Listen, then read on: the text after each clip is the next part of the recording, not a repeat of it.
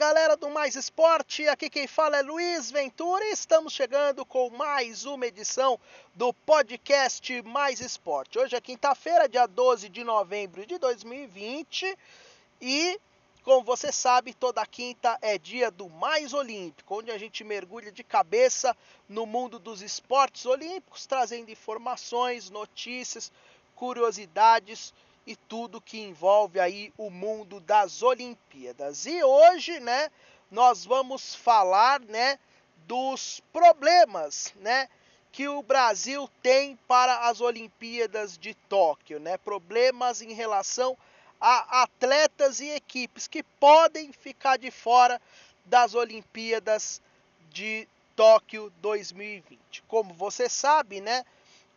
A Olimpíada estava programada para agosto desse ano, mas por conta da pandemia do coronavírus foi postergada para agosto de 2021. E aí, dentro desse pacote, nós temos ainda equipes e atletas que estão buscando classificação, atletas que se contundiram e, e ainda estão se recuperando para voltar às Olimpíadas e outros que enfrentam casos de doping. Então a gente vai mapear essa situação para vocês ficarem por dentro. Vamos começar falando dos esportes coletivos do Brasil, né?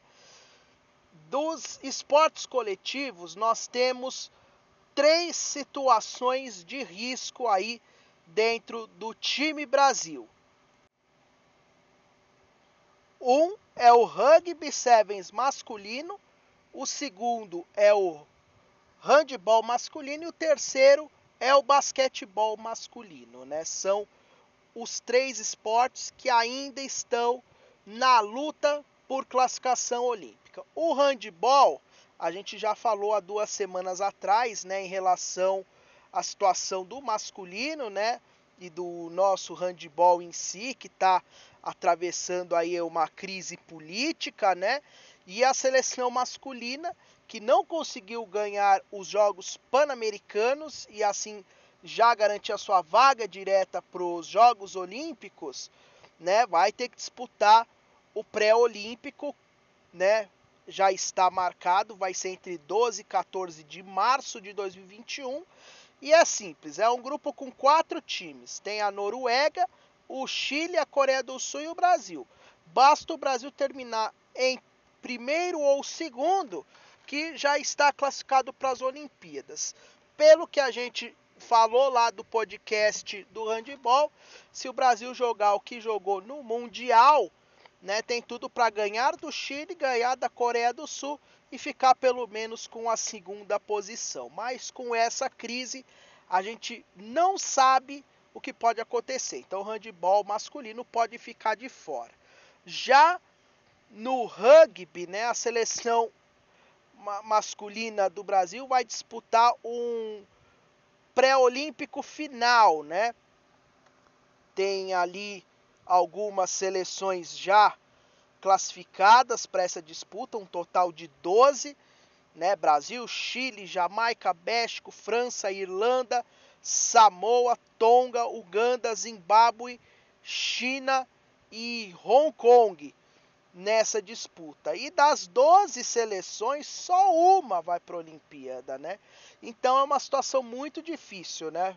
Dificilmente o rugby do Brasil vai conseguir essa vaga, né? Uma disputa em que a gente tem aí França e Irlanda, apesar de ser a modalidade sevens, mas dois times de tradição dentro do rugby, assim como a, a Samoa da Oceania. Então vai ser muito difícil para o Brasil, né? A chance do rugby, infelizmente, é muito pequena. A nossa maior possibilidade teria sido, né, conseguir a classificação através do sul-americano, que aí a vaga ficou para a Argentina, ou se a nossa seleção disputasse de forma contínua, né, a liga de rugby 7, né, que acontece todo ano e infelizmente, né, o Brasil, né, não tem ainda essa tradição para estar tá disputando. Então, dificilmente vai entrar no rugby. E o basquete, né, é uma situação bem difícil, porque o basquete brasileiro, né, pode ficar fora das Olimpíadas nos dois naipes pela primeira vez desde 1976, nos Jogos de Montreal. O basquete começou nas Olimpíadas lá na edição de 1936 na Alemanha. O Brasil esteve aí em todas as edições até 76 com o masculino. 76 não se classificou, depois voltou a, em 80 e jogou até 96. E aí teve aquele ato de três Olimpíadas em 2000, 2004 e 2008, né? Já o feminino, né, as, a, o basquete feminino nas Olimpíadas começou também em Montreal 76, só que o Brasil não foi. Feminino foi entrar pela primeira vez em 92.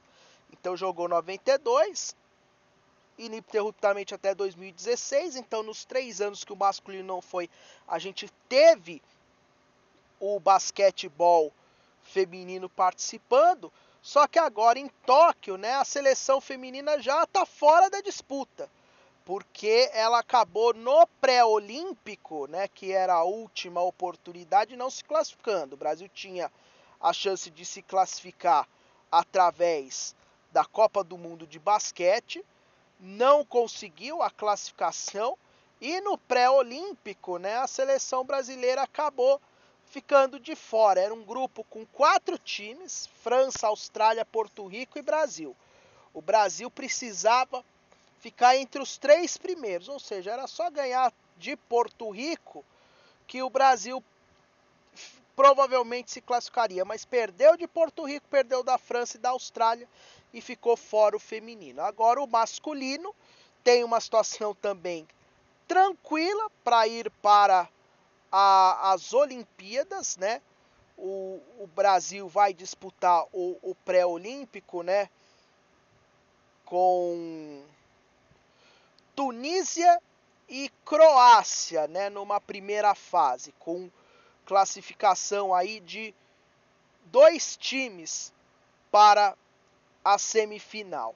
E depois vai ter os mata-matas para ver quem fica com uma das vagas, né?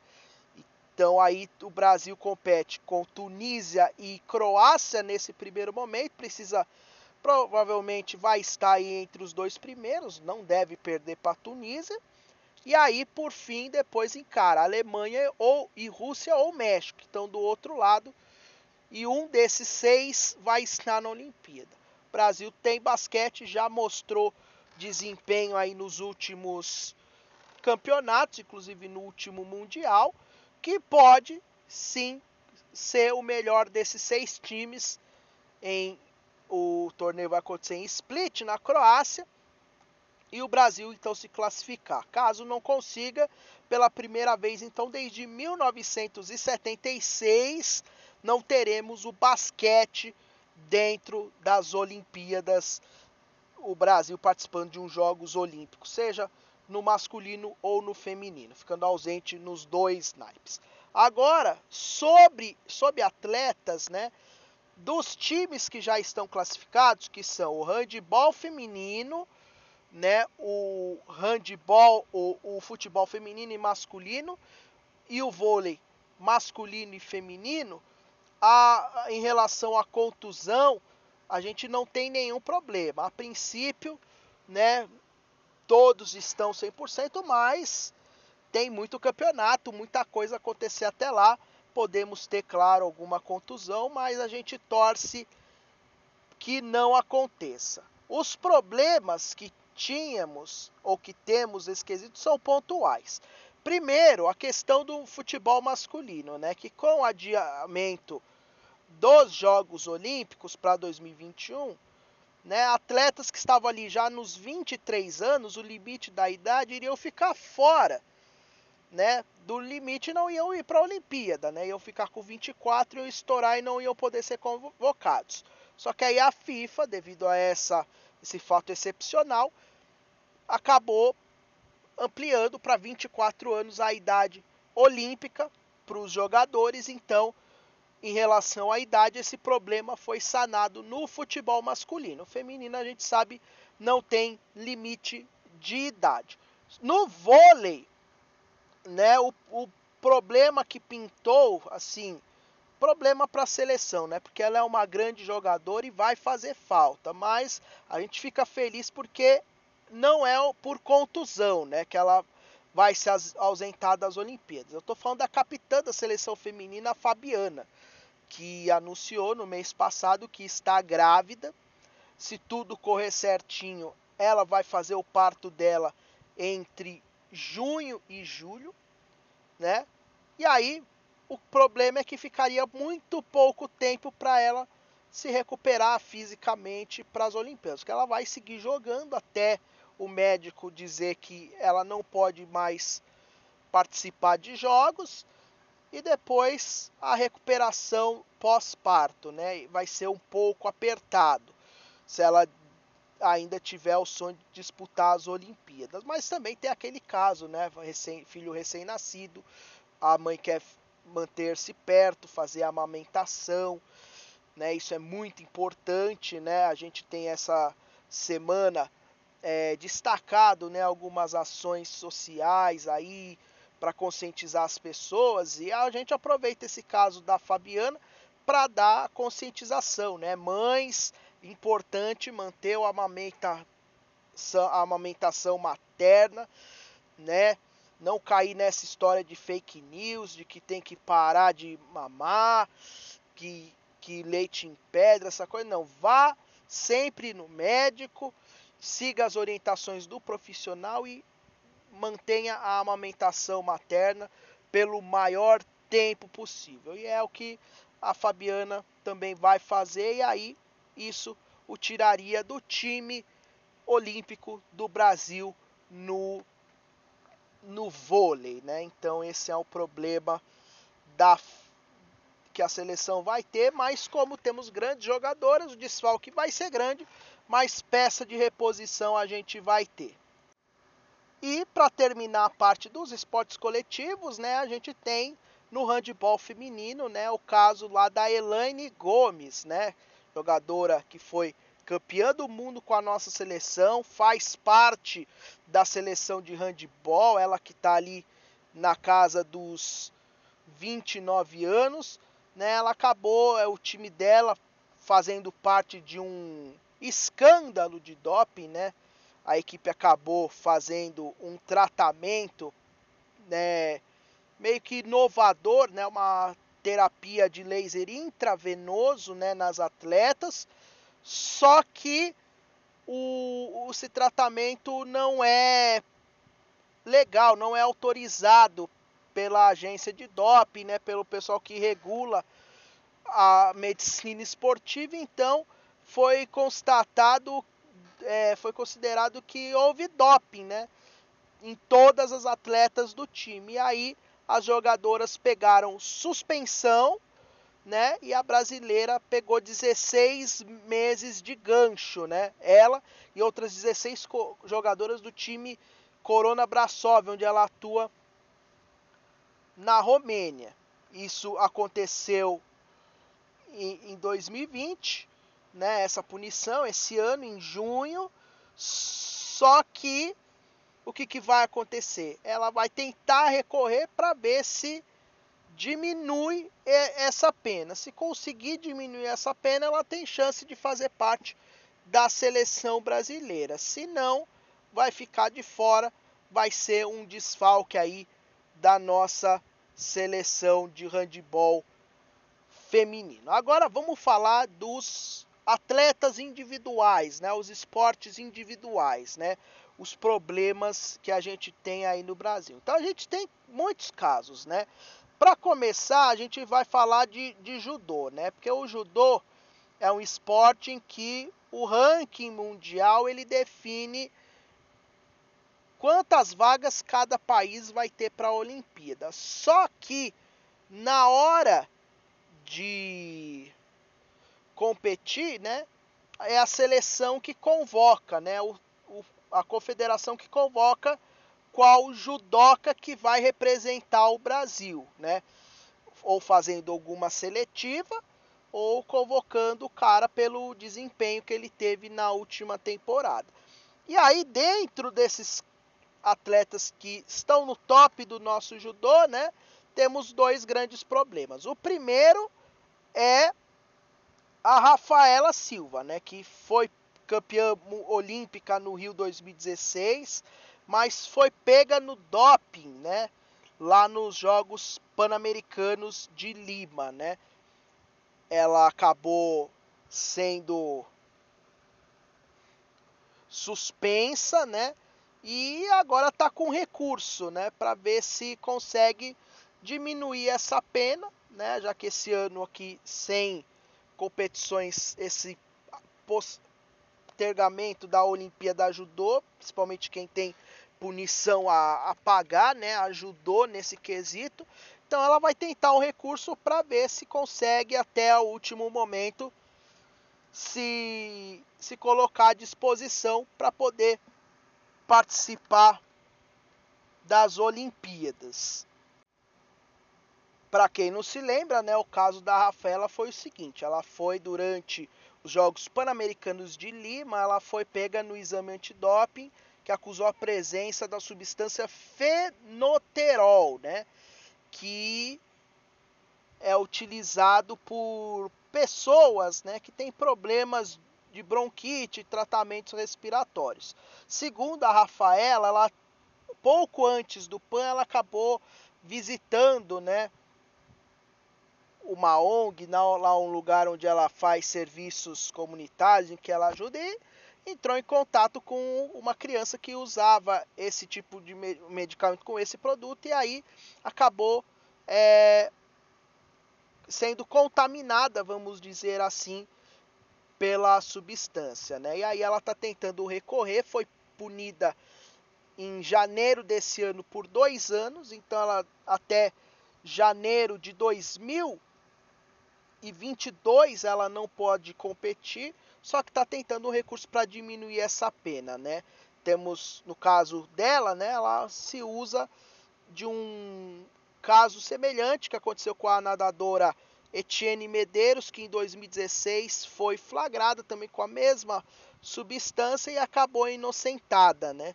Então a gente torce, né? Não foi nada proposital da Rafaela, acidental, claro, deveria tomar um cuidado maior, merece, claro, tem que ser punida, né, por, por essa falta de cuidado, mas também uma pena tão longa acaba não sendo tão justa. E o outro caso do judô é a Mayra Guiar, né, que acabou se machucando, né?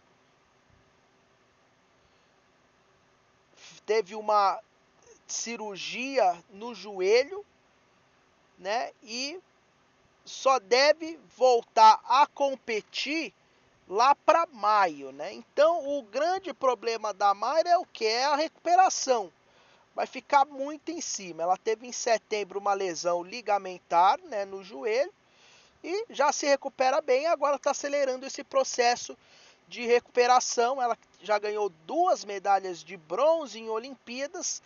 É, ela quer esse ouro, né? Então vai se faz, fazer um grande esforço para estar em condições de disputar os Jogos Olímpicos. A gente torce também para Mayra Aguiar, né? Que é uma excelente judoca, uma das melhores de todos os tempos no Brasil e uma recuperação dela é muito boa pro nosso esporte.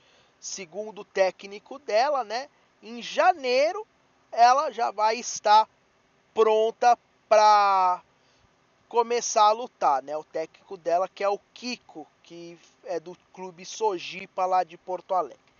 Agora, vamos para o atletismo, né? O atletismo a gente já tem algumas modalidades também em que o Brasil já está classificado, né? No atletismo.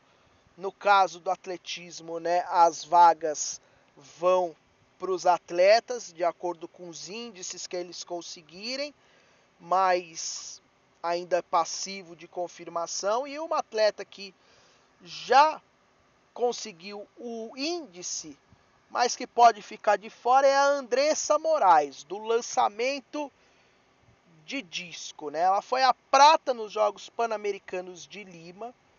Ela também vinha no top 5 do ranking mundial no ano passado.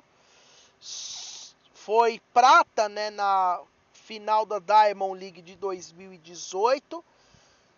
Só que ela está esperando um resultado de julgamento de doping, né? E aí o que, que aconteceu no caso dela? Né, ela testou positivo para uma substância anabolizante né, no, no mês de setembro de 2019, né? E desde então ela está esperando, né, o julgamento para saber qual vai ser a pena que ela vai receber. Se é dois anos, se é menos, se é inocentação, né? Porque aí, dependendo da pena que ela sofrer, ela tem condição de ir para Tóquio, porque ela foi suspensa, né, preventivamente lá no começo lá em 2019 ainda, então ela não está competindo, ficou inclusive teríamos um mundial, teve um mundial no Catar, ela não pôde participar, era uma candidata a ganhar a prova e ela está esperando, né? Está esperando o julgamento, faltando nove meses para as Olimpíadas, para saber qual é a pena dela, para saber se ela vai ter condição de estar tá em Tóquio ou não, se ela vai precisar recorrer ou não, o que, que ela vai precisar fazer. Né? E como está tudo parado por causa da pandemia, né? os tribunais do atletismo, de DOP e tudo mais, fica esse impasse. É uma pena para ela, uma pena para o nosso atletismo, uma pena, primeiro, ela ter sido pega no DOP, e segundo, nessa né, demora no julgamento, porque, claro, né, todo mundo cometeu um erro, tem que pagar pelo que errou, né? Só que quanto antes você souber o que você precisa pagar, melhor, porque você se planeja, você cumpre a sua pena e depois toca a vida. Então é ruim por causa disso no caso da Andressa Moraes. E do atletismo a gente vai agora para outros esportes, né?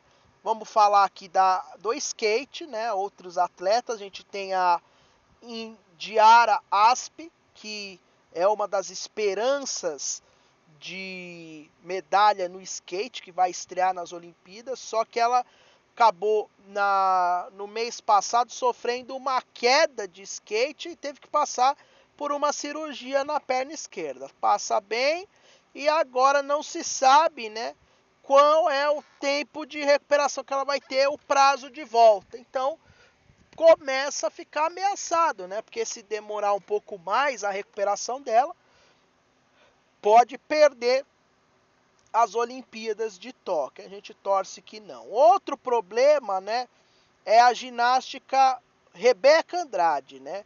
Uma das mais talentosas, né, da nossa geração atual, né, essa geração pós Daiane dos Santos, Daniela Hipólito, Jade Barbosa, né?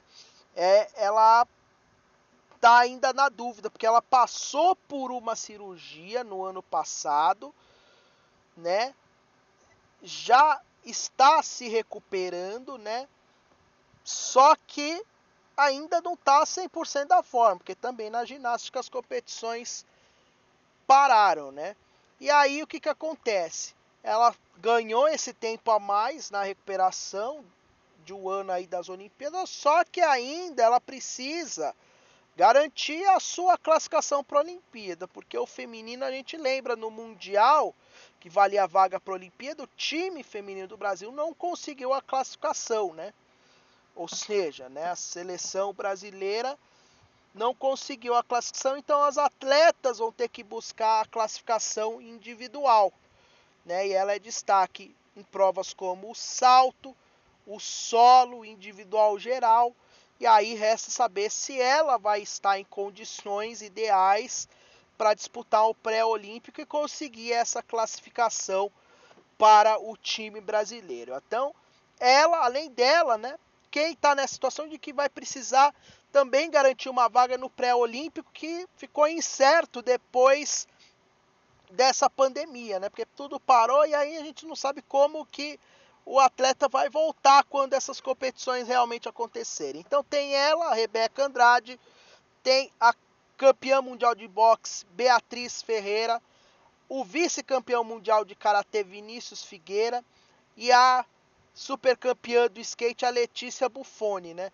Precisam classificar-se para a Olimpíada, mas não sabe quando vai acontecer, que nível que eles vão estar, porque a pandemia atrapalhou um pouco, né?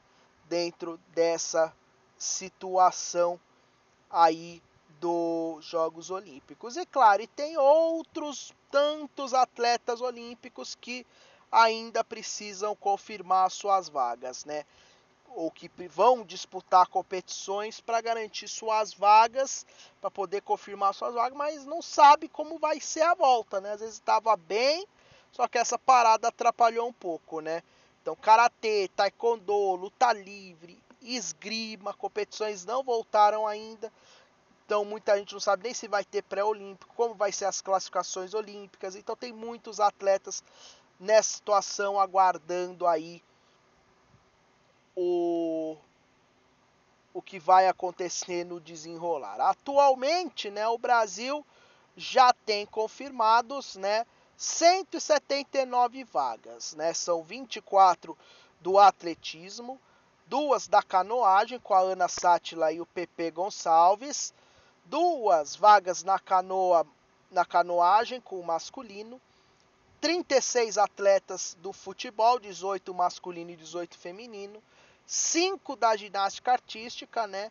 A equipe masculina com seus quatro atletas e a Flávia Saraiva, que já garantiu a sua vaga no feminino. O handball feminino com 14 atletas da seleção feminina, o hipismo que tem 7 vagas, a maratona aquática a Ana Marcela Cunha. A natação já garantiu 12 vagas, 12 atletas. O pentátulo moderno com a Ieda Gonçalves tem uma vaga. O rugby feminino também 12 atletas. O surf já tem dois homens e duas mulheres, Gabriel Medina, Ítalo Ferreira, Silvana Lima e Tatiana Weston Webb. O Taekwondo já tem três atletas, né? O Edival Marques Netinho, o Ícaro Miguel e a Milena Titonelli. O tênis tem uma vaga garantida desde que o João Menezes se mantenha entre os 300 melhores do ranking mundial, né? O tênis de mesa tem três, três atletas femininas e três masculinos. Um deles vai ser Hugo Calderano no masculino. O tiro com arco tem uma vaga. A vela já garantiu 13 atletas, entre eles estão as campeãs olímpicas Caena Kunz e Martine Grael. O Robert Scheid já está também garantido. O vôlei 24, 12 masculino e 12 feminino, 8 no vôlei de praia, duas duplas femininas, Agatha e Duda, Ana Patrícia e Rebeca, e duas duplas masculinas, Alisson e Álvaro Filho, Bruno Schmidt e Evandro. Luta livre para encerrar três vagas já definidas, a Aline Silva, a Laís Nunes e o Eduardo Sogomonian. Então 179. O Brasil aí espera levar mais atletas, né?